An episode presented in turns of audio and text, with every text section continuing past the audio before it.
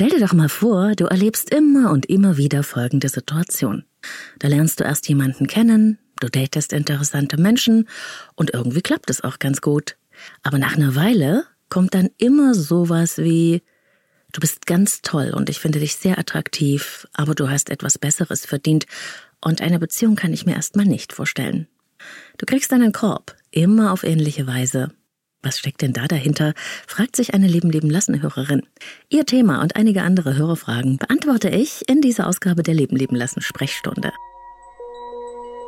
Leben lieben lassen. Der Podcast zum Thema Persönlichkeit, Beziehung und Selbstliebe von und mit Claudia Bechert-Möckel. Herzlich willkommen, ihr Lieben, bei einer neuen Episode von Leben leben lassen, deinem Selbstcoaching-Podcast. Ich bin Claudia, Persönlichkeits- und Beziehungscoach. Ich unterstütze Menschen dabei, sich selbst und andere besser zu verstehen und gelingende Beziehungen zu führen. Und heute gibt's wieder eine Leben lieben lassen Sprechstunde mit euren Hörerfragen. Und bevor wir mit den Hörerfragen starten, zuerst einmal ein kurzer Rückblick auf die letzte Sonntagsepisode, die Frage, die mein Leben veränderte. Ich habe euch da gefragt, ob es in eurem Leben vielleicht auch so einen Satz oder eine Frage gibt, die euer ganzes Leben verändert hat oder zumindest der Startschuss für eine Veränderung gewesen ist. Und ich habe euch eine sehr persönliche Geschichte von mir erzählt. Und wow, ich habe so viel Post von euch bekommen und so viele tolle und inspirierende Fragen und Sätze, die euch in eurem Leben bewegt haben, die ihr mit mir geteilt habt. Ganz viel davon habe ich auf Instagram geteilt und vieles davon hat auch mich sehr inspiriert. Wunderschön, was da für ein Potenzial an Motivation zusammengekommen ist, von dem ja am Ende die ganze Community profitiert. Herzlichen Dank an jede und jeden einzelnen von euch, die da mitgemacht haben und herzlichen Dank auch für das wunderbare Feedback zum Podcast.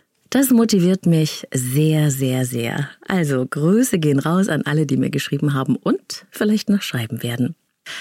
So, lass uns starten mit den Hörerfragen und da möchte ich zuerst mal eine Mail vorlesen. Hallo Claudia, als erstes möchte ich dir danken für deinen tollen Podcast. Dankeschön. Dadurch habe ich einiges verändert in meinem Leben und konnte viele Dinge besser verstehen. Bin jetzt aber wieder an einem Punkt der Verzweiflung angelangt.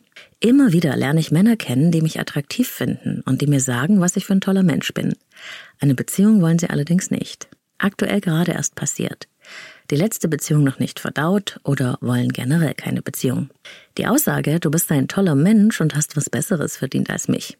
Ich will dich nicht verletzen. Das geht seit fünf Jahren so und so langsam weiß ich nicht mehr weiter. Und dazu kommt noch, dass, obwohl alles dagegen spricht, ich das Interesse nicht verliere. Ganz im Gegenteil. Dadurch finde ich den Mann noch interessanter. Ich hoffe auf einen Tipp von dir oder vielleicht eine andere Sichtweise, damit das endlich mal aufhört. Danke, liebe Grüße, Rhonda.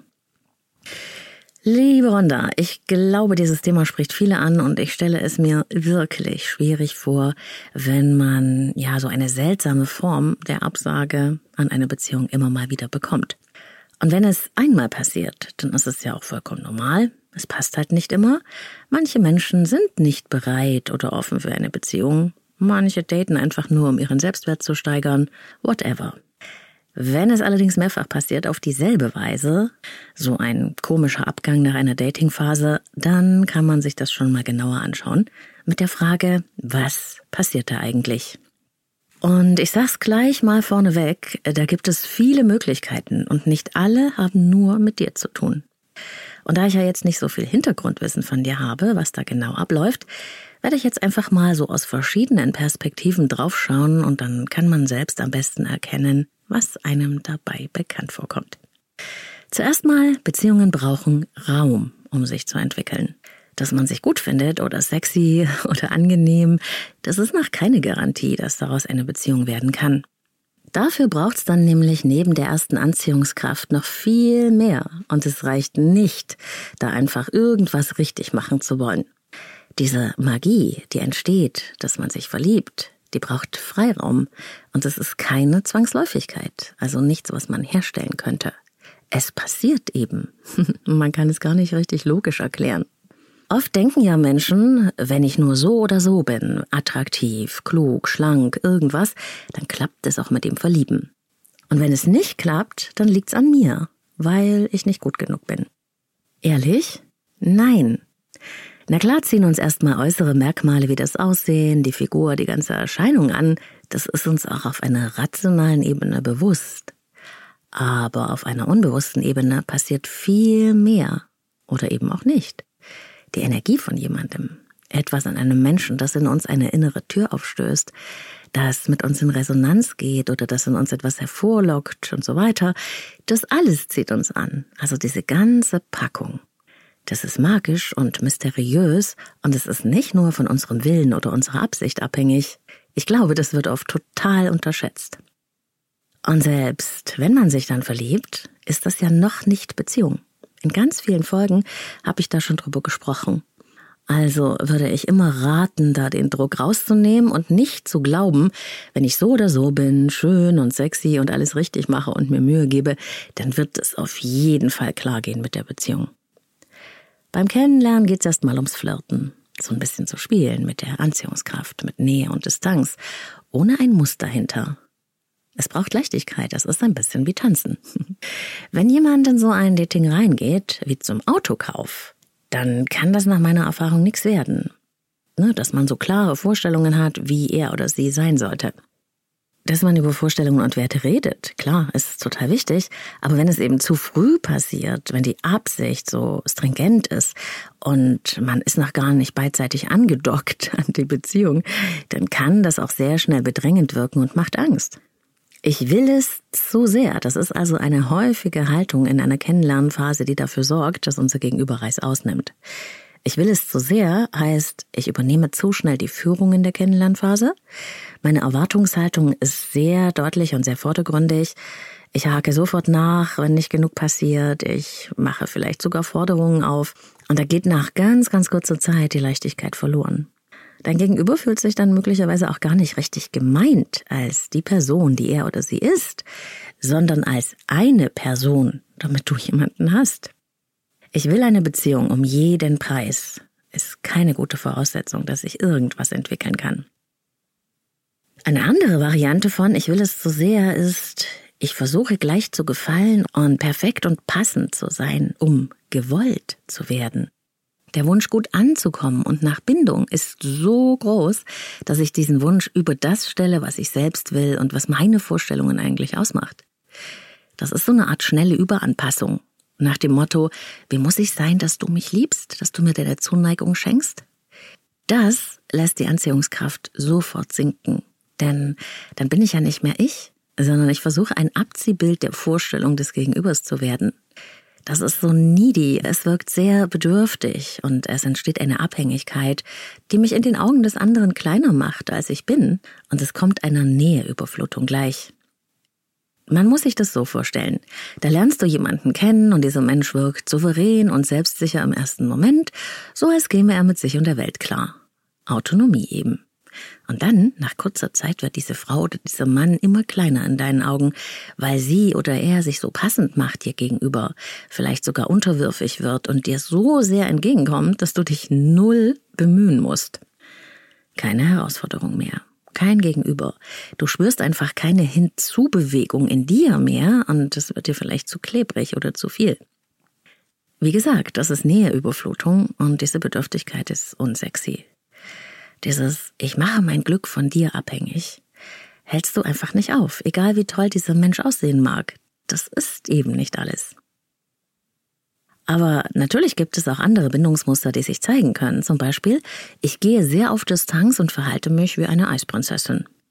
Das passiert Menschen, die ein oft unbewusstes und vermeidendes Bindungsmuster haben und eigentlich innen drin Angst vor Ablehnung haben oder dafür, dass es mit so einer Beziehung sowieso nicht gut gehen wird. Oder aber sie tragen eine unbewusste Angst mit sich herum, vereinnahmt zu werden, erstickt zu werden in Beziehungen. Diese Menschen wollen zwar Beziehung, aber sie sind auch irgendwie distanziert, weil sie gleichzeitig Angst davor haben, sich wirklich einzulassen. Dieses widersprüchliche Bindungsverhalten, die sich widersprechenden Signale, die können für Verwirrung sorgen und Angst beim Gegenüber, auch wenn ich mir dessen vielleicht gar nicht bewusst bin. Dein Gegenüber denkt sich, kann ich genügen bei so viel Perfektion, bei so viel Erwartung? Auch so kann es dazu kommen, dass sich jemand zurückzieht, aber dann eben auch aus eigenen inneren Ungenügendheitsängsten. Diese Zusammenhänge laufen nicht bewusst ab und deshalb verstehen die Betroffenen auch in der Regel nicht, was dabei passiert. Sie wollen doch Beziehung, wieso geht es denn dann nicht?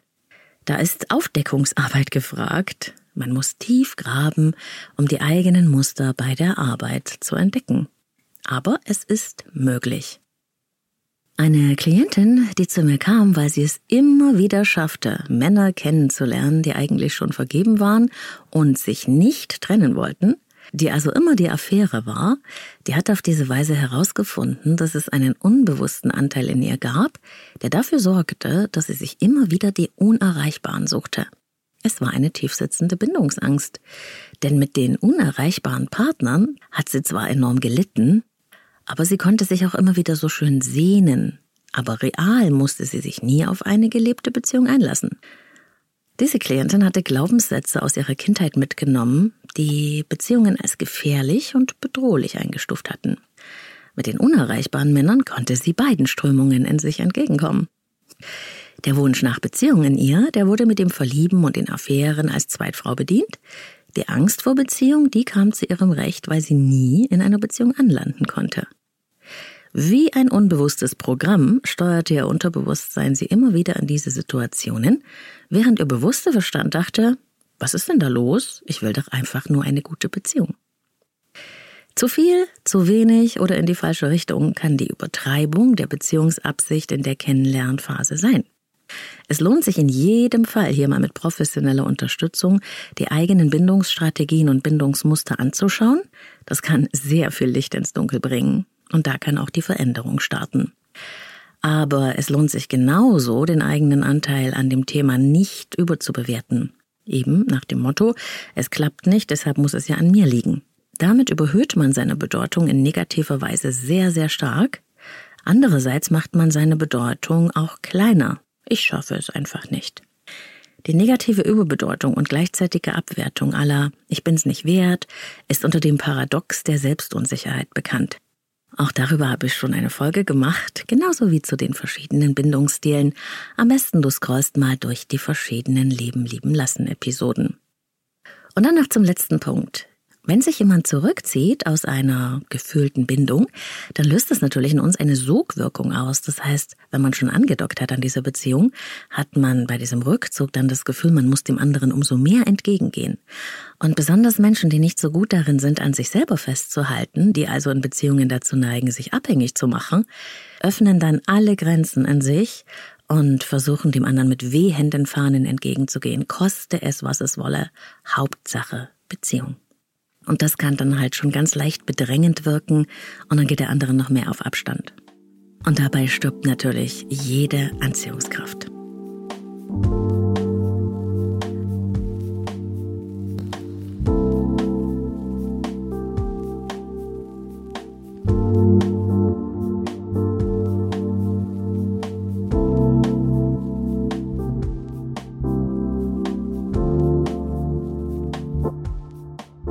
Claudia, wir kennen uns zwar nicht persönlich, aber ich habe bei jeder Podcast-Folge das Gefühl, als wäre sie nur für mich.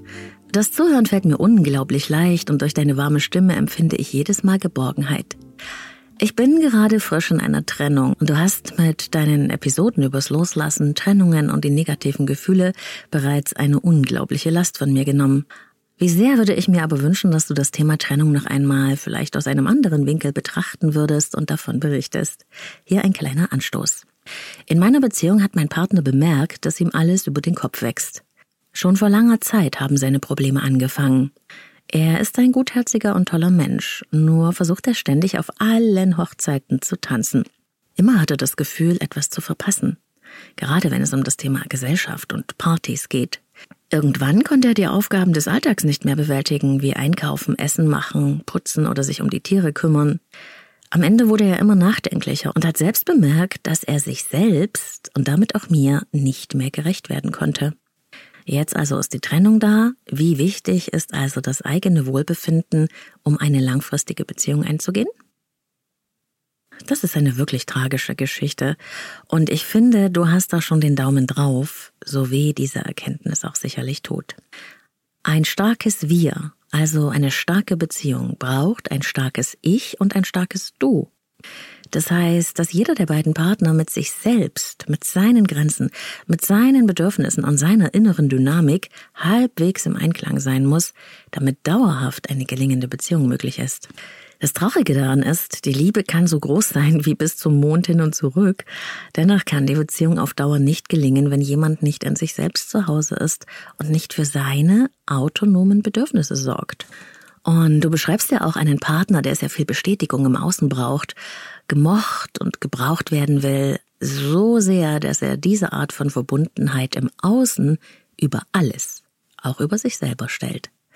Und wenn man seine Energie dafür verwendet und verschwendet, überall gesehen und gemocht zu sein, überall dazuzugehören, dann ist das auch eine Art von Abhängigkeit und dann bleibt ja überhaupt nichts mehr übrig für einen selbst.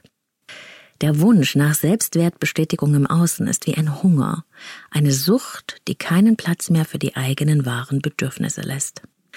Und natürlich, diese Disbalance hat auch eine meist tiefe Wurzel in der Richtung, ich bin nicht gut genug, nicht liebenswert genug, gehöre deshalb nicht dazu.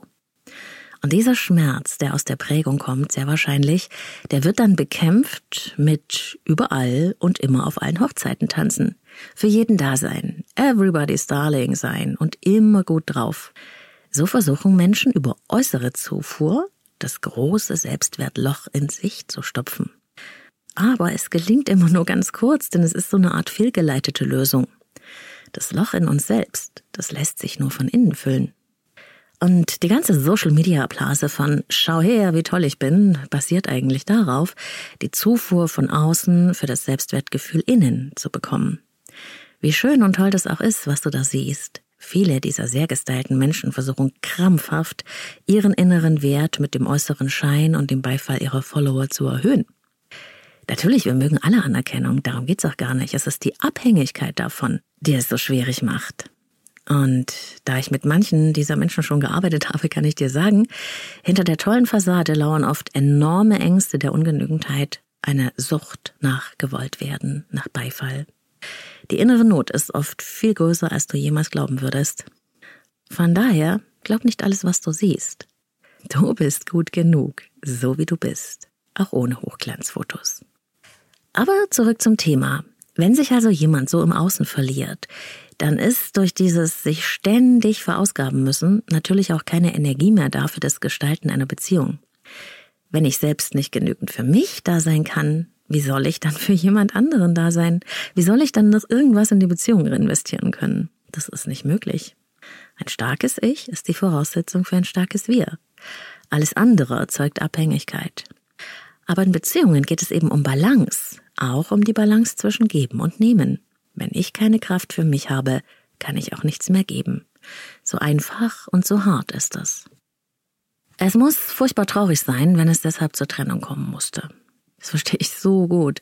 Und ich finde das beeindruckend, wie du das alles betrachtest und verstehst. Nur ändert das natürlich gar nichts am Trennungsschmerz. Und es dauert wirklich eine ganze Weile, bis man das verarbeitet hat. Ich wünsche dir viel Kraft dafür.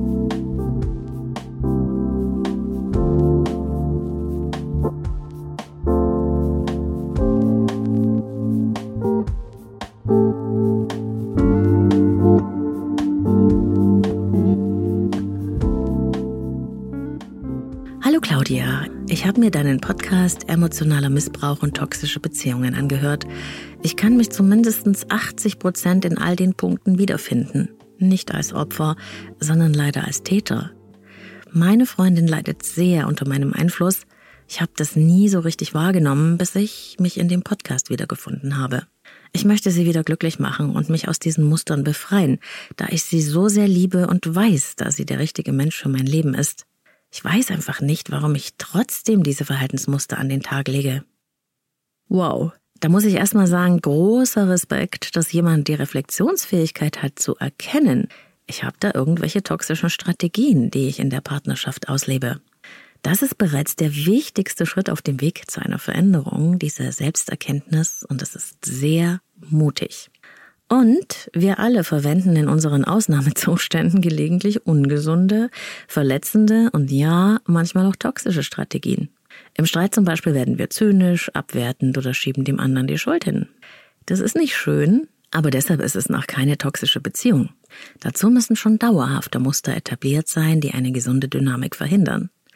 Wenn dich das interessiert, scroll doch mal durch die Episoden von Leben lieben lassen. Ich habe mehrere Folgen zu den ungesunden Beziehungsdynamiken gemacht. Und natürlich kann man das auch nicht in zwei Sätzen beantworten, warum man solche Verhaltensmuster doch an den Tag legt. Das muss man sehr individuell betrachten. Ganz grob kann man aber sagen, dass wir diese verletzenden Beziehungsverhaltensmuster meist aus unseren Herkunftsfamilien bzw. aus unserer Prägungsphase mitgebracht und daher erlernt haben. Einer meiner Leitsätze ist, wir tun den Menschen, die wir am meisten lieben, im Streit das an, was uns selbst angetan wurde. Wenn wir also im inneren Ausnahmezustand sind, wenn etwas in uns getriggert wird, ein alter Schmerz, wenn wir unbewusst reagieren, dann greifen wir gerne auf das zurück, was in uns eingebrandet ist durch unsere Prägung. Bedeutet, entweder wir haben beobachtet, dass unsere Elternfiguren so destruktive, verletzende oder toxische Beziehungsmuster miteinander gelebt haben und gar nicht in der Lage waren, Konflikte so zu lösen, dass wieder Verbundenheit entsteht, oder wir selbst wurden also in unserer Eltern-Kind-Beziehung emotional verletzt, abgewertet oder klein gemacht oder hatten kein Recht auf eigene Meinung. Dann kann es sein, dass diese tiefsitzende Kränkung in Paarbeziehungen wieder wachgerufen werden und dort ausagiert werden. Einfach deshalb, weil es das ist, was wir gelernt haben, wie Beziehung geht. Was da hilft, ist Bewusstwerdung, Erkenntnis. Und dann geht es darum zu lernen, wie es auch anders geht, wir können ja neue Verhaltens- und Beziehungsmuster lernen, wenn wir es wirklich wollen und den Mut haben, uns selbst und unser Verhalten selbst ehrlich anzuschauen. Allerdings braucht es dazu auch ein Gegenüber, das uns Signale sendet, wenn Grenzen verletzt werden. Also eine Partnerin oder ein Partner, der oder die selbst für sich eintreten können.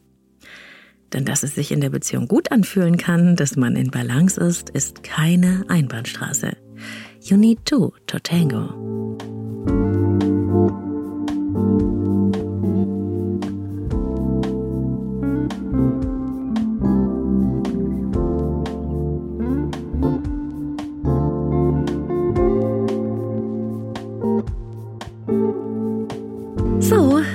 Eine neue Ausgabe der Leben lieben lassen Sprechstunde. Eure Hörerfragen im Podcast. Wenn deine Frage heute nicht dabei war, bitte nicht traurig sein. Vielleicht klappt's ja in der nächsten Ausgabe. Und nicht vergessen, deine Fragen zu Beziehung und Selbstbeziehung kannst du mir auch als anonyme Sprachnachricht senden via Speakpipe. Dann bist du bald schon Teil der Show. Den Link findest du in den Show Notes.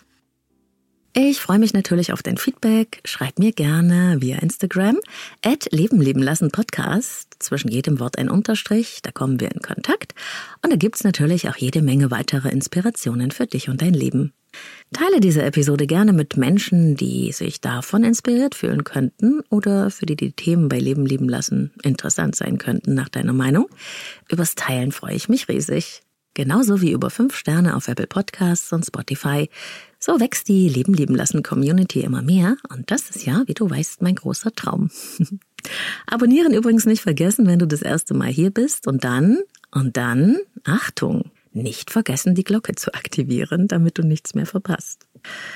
Wir hören uns in allen Podcast-Apps, aber auch, wie ich heute gerade entdeckt habe, bei Audible, habe ich noch gar nicht gewusst. Und bei YouTube bin ich auch auf Inside Timer, der Meditations-App findest du mich, auf Facebook und Telegram.